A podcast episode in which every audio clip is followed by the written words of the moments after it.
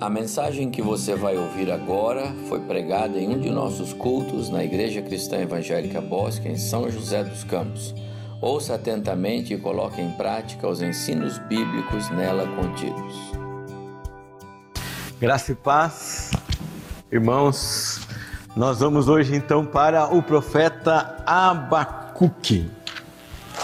E talvez ele não seja assim tão desconhecido como seu vizinho Sofonias. Não é? Abacuque já, já foi bastante pregado, cantado, há poesias, músicas, orações. E ele é citado no Novo Testamento, o moto que a gente tem ali no, na projeção, o justo viverá pela fé, é repetido por Paulo e pelo autor aos Hebreus. Então já não é mais um desconhecido nosso. No entanto, na sequência de profetas que nós estamos vendo, ele aparece como um profeta diferente. Por que, que ele é um profeta diferente? Porque a maneira como ele recebeu a mensagem e como ele desenrola e desenvolve o impacto dessa mensagem no seu livro é completamente diferente dos que vieram anteriormente. Você tem aqui uma conversa, mais do que isso, um debate, uma inquirição, uma, uma, uma, uma sessão de perguntas entre o profeta e Deus. Isso misturado com desabafo, misturado com dúvida, misturado com tristeza, misturado com falta de entendimento. Então, se você olhar para todos os que nós vimos agora, são profetas pregadores que trazem a palavra clara e cristalina. Mas Abacuque se envolve pessoalmente com a sua mensagem, no sentido que, à medida que ele vê as coisas que Deus mostra para ele, ele tem perguntas para Deus, ele expressa como que ousadamente a sua opinião, ele mostra aquilo que ele pensa quando ele vê o que o Senhor está mostrando para ele, ele olha para a lei, ele olha para a sua experiência, então ele resolve conversar com Deus, falar com Deus e registra isso aqui não obstante todas as mensagens que ele vai trazer depois no, na sequência do livro. Então vejam comigo, capítulo 1, nós temos aí um diálogo. Há uma oração, nós já vamos falar dela, há uma pergunta, há um desabafo, há é quase que uma uma curiosidade misturada com uma sensação de pressa e uma impaciência em aguardar uma resposta.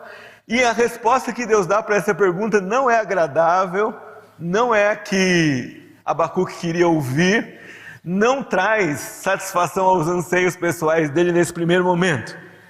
Então o profeta volta a falar com Deus ainda no capítulo 1, e aí a resposta do capítulo 2 nós vamos explorar mais vagarosamente depois. Ela ainda não é aquilo que Abacuque queria mas já é uma palavra de consolo. Então, Abacuque prega na segunda metade do capítulo 2 cinco condenações contra os caldeus, cinco ais, e na Bíblia o ai é uma palavra de condenação, é uma, um, uma sentença que define uma denúncia e o castigo dela. Faltam ais hoje nos, nos, dias, né? Precisamos voltar a proclamar esses ais de Deus aqui. E por fim, o capítulo 3, que é a oração que Abacuque faz, o salmo que Abacuque escreve, é, tendo resposta àquilo que ele entendeu, ainda que nesse momento as circunstâncias, o mundo e as tribulações que Abacuque e o seu povo viviam continuassem persistentes. Perceba comigo que o coração de Abacuque muda, o discurso dele muda, a pregação dele muda, mas as circunstâncias em volta dele permanecem as mesmas desde o primeiro momento em que ele começou a falar com Deus. A mudança de Abacuque não depende de que o Senhor é, movesse e cessasse o sofrimento do qual ele clama contra naquele momento em que ele ora e que ele fala no capítulo 1. O que Abacuque demonstra aqui para nós é que uma fé sólida confia humildemente, porém persistentemente nos desígnios de Deus, a fim de estabelecer a justiça na terra. E essa questão de justiça na terra vai ser sempre atual, porque se você lê a palavra de Deus com atenção, se você entende como Deus criou o ser humano à sua imagem e semelhança e como ele trata o ser humano, você não pode parar de ficar indignado com o que o homem faz consigo mesmo. É só abrir os jornais e você vai ver assassinatos, cristãos sendo degolados na África, crianças esquartejadas, preconceito racial, gente morta injustamente, pessoas passando fome. A, a, a maldade se espalha e se multiplica pelo mundo constantemente. E se o nosso coração se alinha com o coração de Deus quando ele olha para a dignidade que ele deu ao ser humano, não vão faltar na nossa história, no nosso dia a dia, indignações e orações a respeito dessa situação calamitosa que vez por outra vai ser ainda pior no mundo em que nós vivemos. O nome de Abacuque é muito curioso, significa abraçador ou aquele que abraça. E uma coisa que é diferente aqui na nossa língua para a língua hebraica é que aqui a gente sempre fala: Ó, oh, meu nome é André, e meu nome significa homem musculoso, né? Fortão, combina, né, pastor? Homem, é, é, muito bem. Só que aqui na língua bíblica não era assim. Você não precisava procurar pelo significado porque a palavra era a, a mesma. Então, por exemplo, se nós vêssemos nesse tempo aqui, o pastor ia falar: o pastor, homem fortão, está pregando nos profetas menores todos os domingos. Era assim que as pessoas entendiam. Então, quando ouve o profeta Abacuque, eles não têm que pensar assim: ah, o que significa Abacuque? Eles precisam pensar isso. A palavra significava abraçar, abraçado, abraço. Então é como se nós falássemos aqui hoje. Hoje eu vou pregar sobre o profeta abraço, ou abraçado, ou abraçador. E no meio desse contexto, você pode pensar o que é que o profeta, por que é que essa palavra abraço é relevante na sua mensagem? Porque de certa forma aquilo que ele vai trazer abraça o coração do povo de Israel, consolando para que eles, de forma humilde e persistente, aguardem a justiça do Senhor. Para que eles, de forma humilde e paciente, aguardem pela justiça do Senhor, que será cumprida e será trazida e efetuada na terra. Aqui o que acontece é que Abacuque viu os seus irmãos do reino do norte serem completamente assolados pela Síria. Nós tratamos disso com o profeta Naum. Naum profetizou e o que ele disse se cumpriu. O Reino do Norte acabou. Vocês se lembram que lá no Novo Testamento, os judeus vão ter preconceitos com os samaritanos. Por quê? Porque os judeus que moravam no Reino do Norte foram retirados dali, foram levados para outros países para se casarem e misturarem com outros povos. E os assírios traziam a melhor espécie de pessoas do seu país.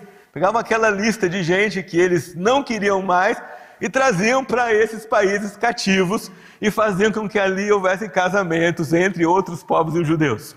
Então, aquele povo que resta no Reino do Norte forma o povo samaritano que você vai encontrar no Novo Testamento, desprezado por aqueles que voltaram como povo judeu. Abacuque olha para aquela realidade e ele, puxa, pensa, já foi metade do povo de Deus embora.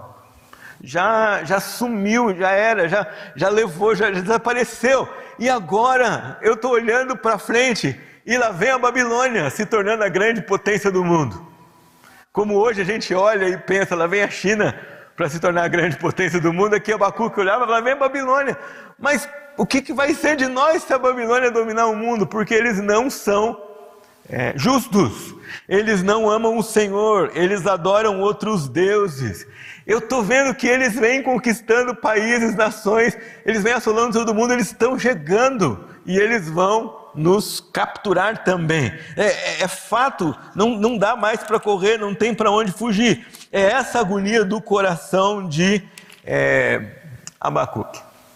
Ele está bem perto da investida que Nabucodonosor faz e leva os nobres embora e a classe sacerdotal de Israel na sua no seu primeira, na sua primeira investida, antes de destruir tudo 20 anos depois e o exílio ser completamente estabelecido. Abacuque está vendo aquela situação. Então, o inimigo cada vez mais forte, cada vez mais potente, cada vez mais ganhando terreno, Israel cada vez mais minúsculo, cada vez menor, cada vez mais fraco.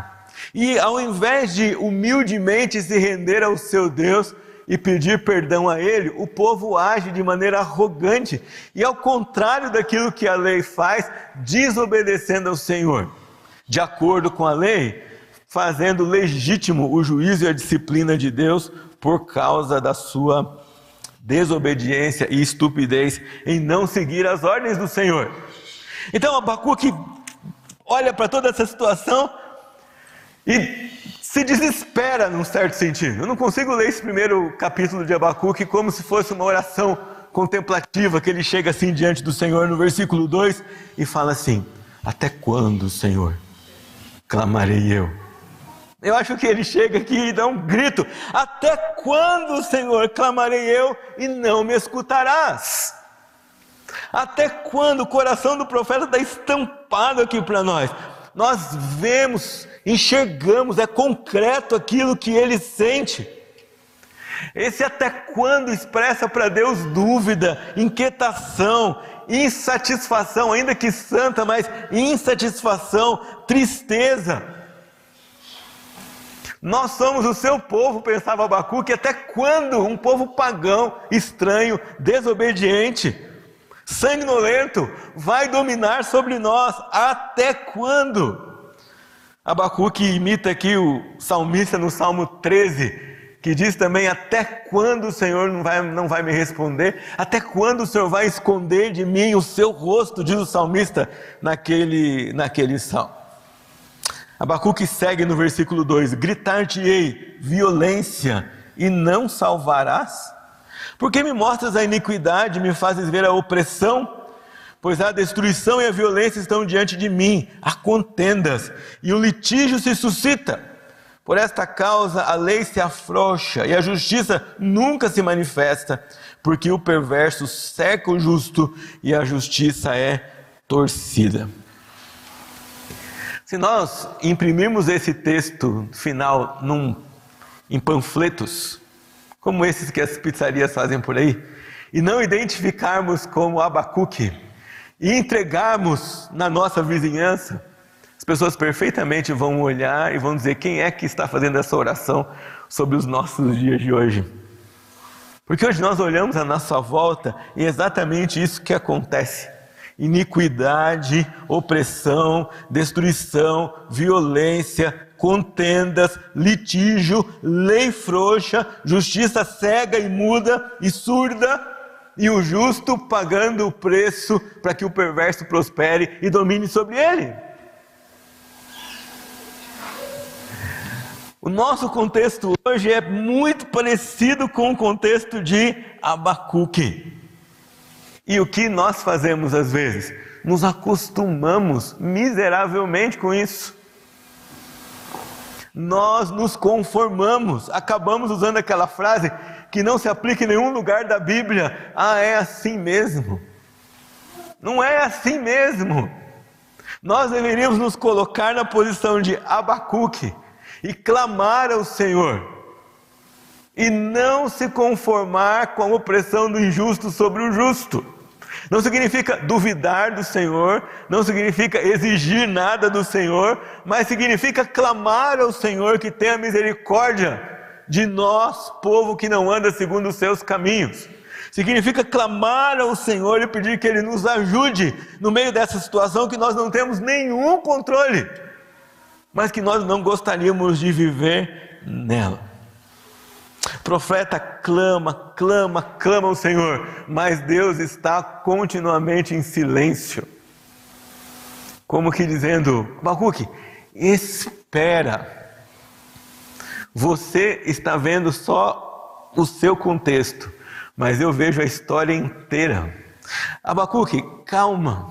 Você luta e o seu coração se incomoda. E ainda bem que se incomoda pela opressão que você vê agora. Mas eu vejo a história toda. Meus irmãos, precisamos lembrar como foram os últimos reis aqui e por que a situação está tão difícil para esse povo. É, os últimos reis de Judá foram desastrosos. Só quero lembrar vocês de Manassés. Manassés era aparentado do rei Ezequias, não é? Que um rei fiel, que por sua vez era aparentado do rei Jotão, que era do rei Uzias, que foi o rei que mais trouxe prosperidade para o povo depois de Salomão, e foi o rei que deixou o reino numa situação confortável. Mas esse Manassés, ele ofereceu o filho em sacrifício, ele adivinhava pelas nuvens, ele ah, fazia sacrifício tudo quanto é ídolos que podiam existir, ele multiplicou o número de altares falsos, ele fez tudo que era errado aos olhos do Senhor. E ele atraiu cada vez mais, junto com os reis que vieram depois dele, o juízo do Senhor a essa nação. E Abacuque agora olha e clama ao Senhor que a sua mão de disciplina não seja tão pesada é, enquanto o povo sofre por causa do erro dos seus líderes, por causa dos seus erros na história recente aqui do povo de Deus. O clamor do profeta lida com o silêncio do Senhor. E o silêncio de Deus pode ter vários significados. Mas aqui em Abacuque ele significa a repreensão pelos pecados que o povo insistia em não se arrepender deles. Você já pensou nisso? Se nós, se é verdade que nós, se nós imprimimos esses versículos e distribuímos por aí, as pessoas vão identificar o nosso mundo com o mundo de Abacuque, quanto será verdade também da ação do povo de Deus daquela época e dessa época hoje, em relação à ausência de humilhação, de confissão de pecados, de arrependimento, de mudança, de cultivo de humildade, de volta aos caminhos antigos da palavra do Senhor, de renúncia àquilo que pode ser bom, mas não está de acordo com a palavra de Deus, de limpeza de mente, de renovação de conceitos, de postura segundo a palavra de Deus em todas as áreas da sociedade. Como será que está o nosso povo? Quanto nós, povo evangélico do Brasil, temos sido parecidos com o povo de Deus de Judá? abandonando a fidelidade à palavra de Deus e indo atrás de recursos que têm solução aparente, rápida e imediata, mas que são atos de completa arrogância e desobediência ao Senhor nosso Deus. Como está o nosso povo hoje em relação a isso? O povo justo do Senhor sofre e sofreu na sua história. Quando a gente olha para essa história aqui, não era Judá inteiro que era desobediente. Isaías, Jeremias e Ezequiel vêm tratando do que eles chamam de resto. A palavra é meio né, diferente, meio que incomoda alguns hoje, mas é isso mesmo. Os profetas diziam assim: de todo o povo haverá um resto que vai permanecer fiel, um remanescente que vai permanecer fiel. Mas esse remanescente fiel não está livre da opressão do povo que o povo sofre. Foi todo mundo para o exílio, os fiéis e o remanescente. Ficou todo mundo sem templo, os, os, o remanescente e os infiéis. Ficou todo mundo sem sacrifício, os infiéis e o remanescente. O fato deles permanecerem fiel a Deus não os livrava da disciplina que Deus tinha aplicado sobre o seu povo. Portanto, eles sofreram junto com o povo todo. As orações ficam meio que sem resposta. E como é que o Senhor vai dizer e vai confortar o profeta? A resposta de Deus não é confortante, no sentido de que Deus diz assim: Abacuque, calma, eu vou livrar o seu povo daqui a pouco. Olhe comigo o versículo 5. Ele expressa, ele abre o seu coração para Deus, mas olha o que Deus responde para ele: Vede entre as nações, olhai, maravilhai-vos e desvanecei porque realizo em vossos dias obra tal que vós não crereis quando vos for contada. E olha agora: pois eis que suscita os caldeus, nação amarga e impetuosa, e marcham pela largura da terra para apoderar-se de moradas que não são suas.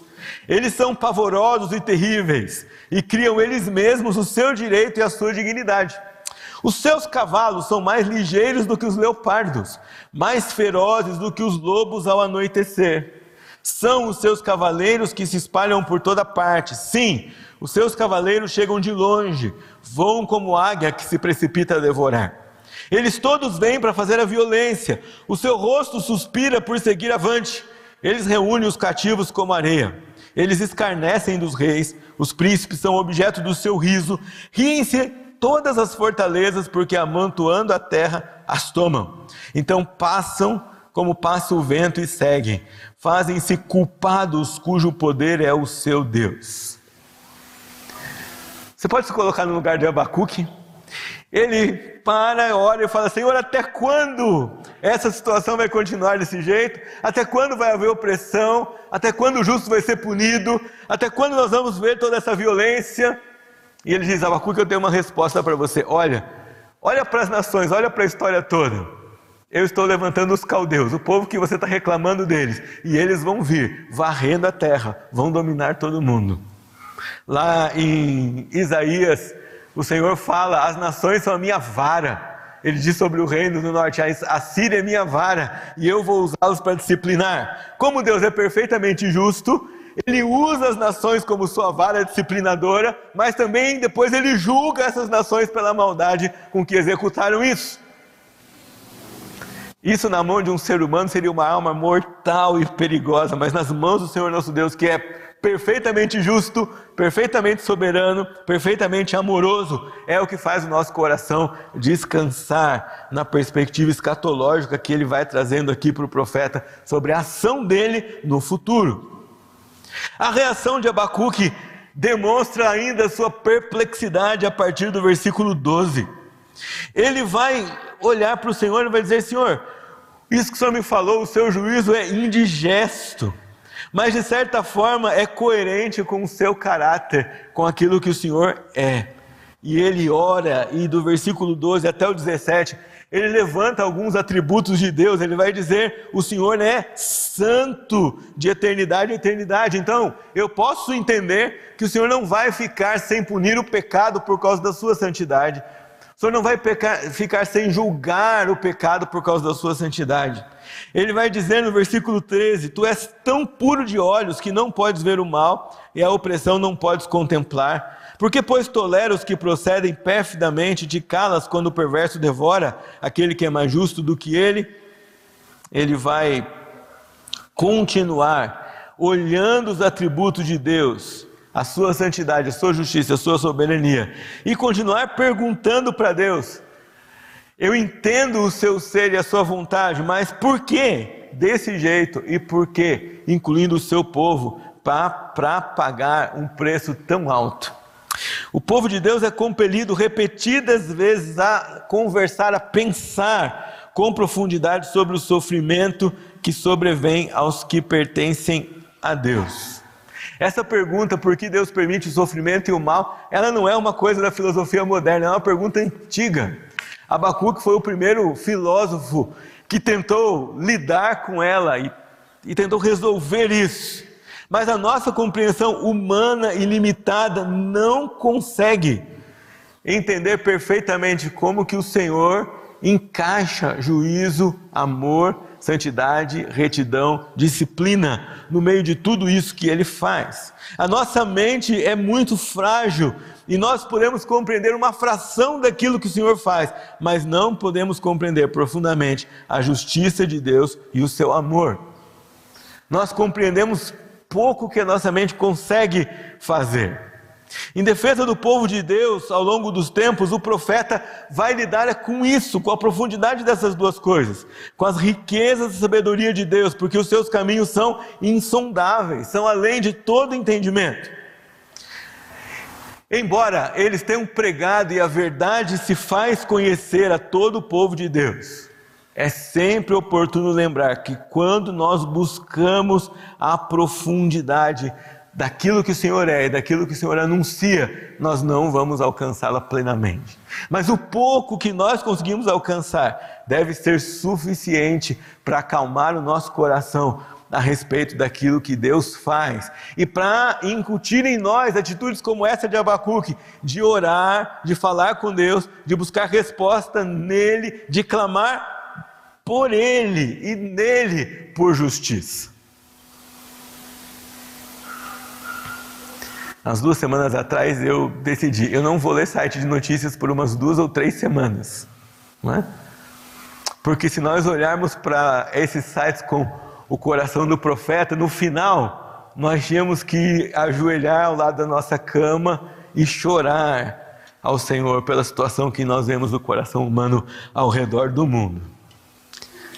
O profeta segue, e é só no capítulo 2 que ele esboça ao Senhor a calmaria do seu coração, mesmo que a situação não tivesse sido resolvida.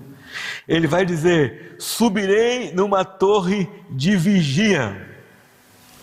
Senhor, já que o Senhor vai fazer tudo isso, o Senhor está falando, eu vou subir ali e eu vou vigiar e eu vou ver o que o Senhor me dirá. E eu vou ouvir a resposta que o Senhor traz à minha queixa.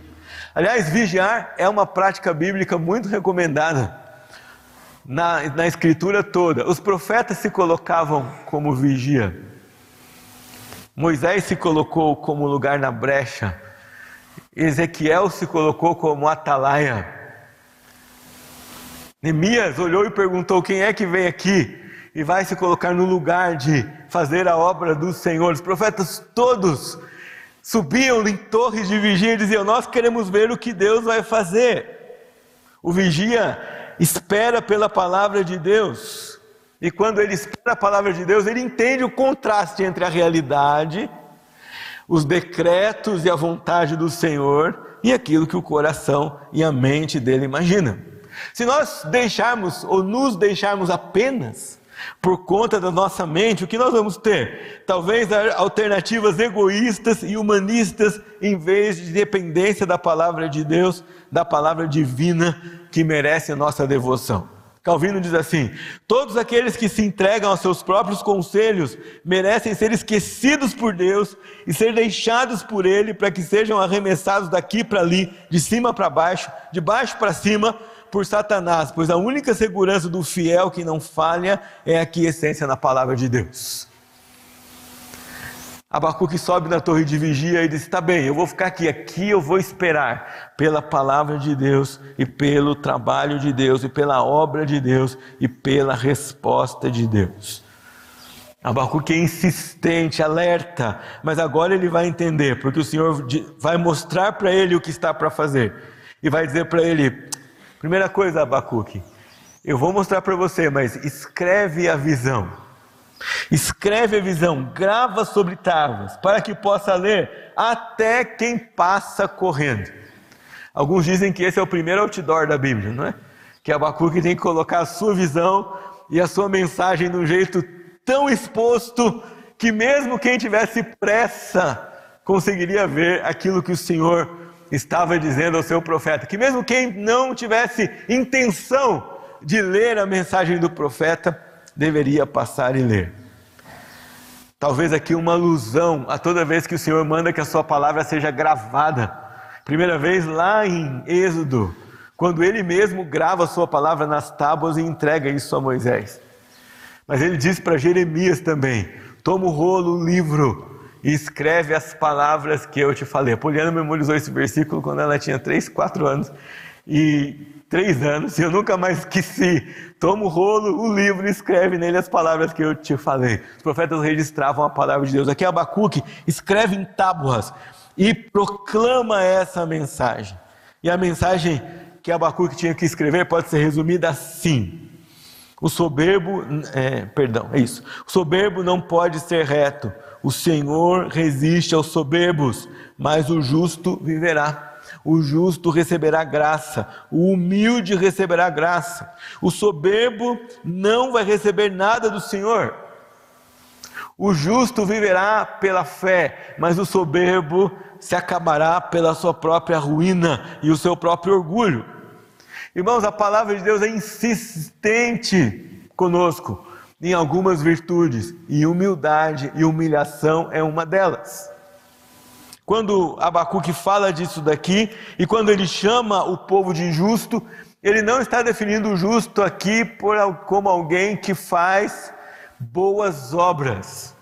Ele está definindo aqui aquele justo justificado por Deus como quem crê. O autor de Hebreus diz que Abraão não foi justificado pelas obras, mas porque creu, isso lhe foi imputado por justiça.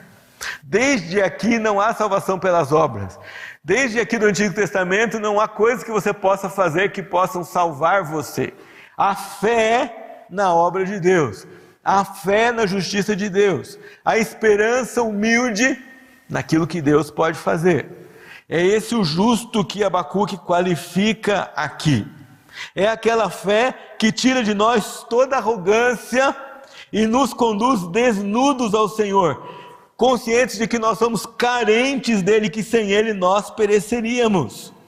É aquela fé que sabe que, se não fosse a salvação do Senhor, a graça, a misericórdia, a justiça e um futuro certo, cheio de esperança, seriam intangíveis por nós. Só podem ser tocados por nós, alcançados por nós, por causa da graça e da misericórdia e da fé, somente pela fé. Não há obras que possam produzir salvação, é a fé na graça que produz boas obras, é a fé no Senhor, é a fé e a obra de Deus na nossa vida que faz com que nós andemos como pessoas justificadas. É a sólida confiança em Deus que faz com que recebamos a salvação, e é esta salvação que faz com que andemos de acordo com a vontade do Senhor. A resposta e a exortação de Deus para Abacuque vale para nós. E hoje de manhã você e eu temos que examinar a nossa confiança na obra de Deus. Quando nós confiamos nele? Quanto cremos em seu plano eterno para a nossa vida e para o mundo? Quanto desfrutamos de Sua obra em nossa vida? Quanto nós respondemos ao nosso Deus com fé e confiança no seu caráter? Quanto nós olhamos para o futuro e esperamos, agora eu vou ser redundante de propósito, esperamos com esperança a obra que Ele vai trazer e a consumação da Sua justiça perfeita no final dos tempos. Quanto isso consola o nosso coração, mas ao mesmo tempo, quanto que isso nos impulsiona a promover a sua palavra, a sua justiça e os seus valores num mundo completamente imperfeito. Quanto isso me faz escrever essa visão bíblica que o Senhor me dá numa tábua que todo mundo possa ver, até quem passa correndo.